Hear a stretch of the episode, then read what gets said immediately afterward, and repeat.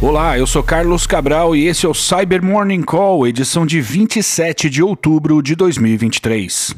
Acadêmicos do Instituto de Tecnologia da Geórgia, da Universidade de Michigan e da Universidade de Bochum recentemente divulgaram um estudo detalhando um novo ataque de side channel apelidado de iLeakage que afeta dispositivos da Apple lançados a partir de 2020 e que tenham sido fabricados com os processadores das séries A ou M do Apple Silicon.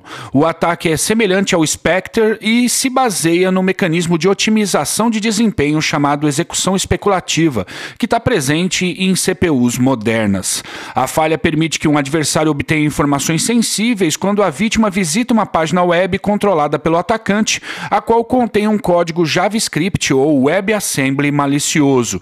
Segundo o estudo, o ataque é executado a partir do navegador Safari, porém se estende a outros navegadores web presentes no dispositivo e que usem o WebKit. O Chrome e o Firefox estão fora dessa lista porque usam engines diferentes diferentes para processar código em JavaScript. Segundo os pesquisadores, a Apple foi notificada sobre a falha em 12 de setembro do ano passado e um patch foi produzido no começo desse ano. E a Cloudflare afirmou ontem ter mitigado milhares de ataques de DDoS hipervolumétricos baseados em HTTP. 89 desses ataques ultrapassaram 100 milhões de requisições por segundo, ou RPS, sendo que o maior deles atingiu o pico de 201 milhões de RPS, o que é três vezes maior do que o maior ataque registrado anteriormente de 70 milhões de RPS. O que tem tornado a maior parte desses ataques realidade é a exploração da vulnerabilidade CVE 2023 44487 na implementação do protocolo HTTP/2. A gente já falou sobre essa falha na edição do dia 11 desse podcast, mas há registros de sua exploração desde agosto desse ano. A vulnerabilidade afeta sistemas de múltiplos fabricantes e a melhor medida para resolver o problema é desabilitar o protocolo HTTP/2 no sistema operacional. E a Kaspersky documentou uma plataforma de malware chamada Stripped Fly, a qual está em atividade pelo menos desde 2017 e pode ter infectado mais de um milhão de dispositivos Windows e Linux.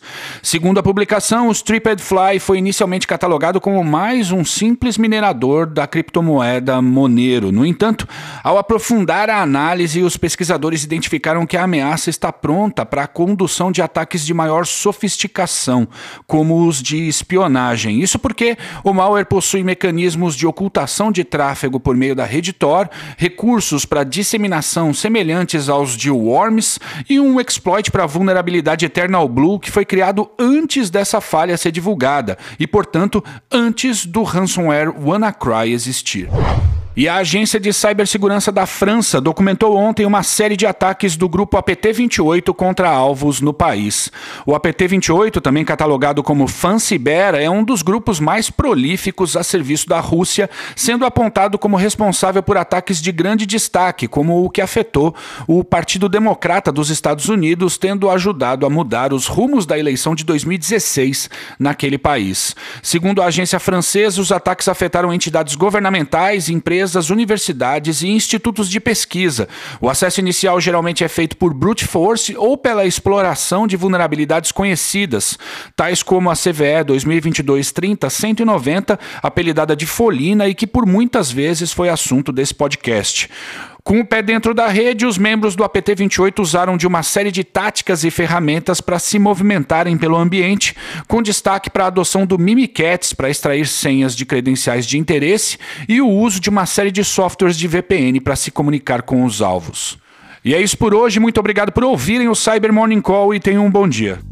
Você ouviu o Cyber Morning Call, o podcast de cibersegurança da Tempest. Nos siga em seu tocador de podcast para ter acesso a um novo episódio a cada dia.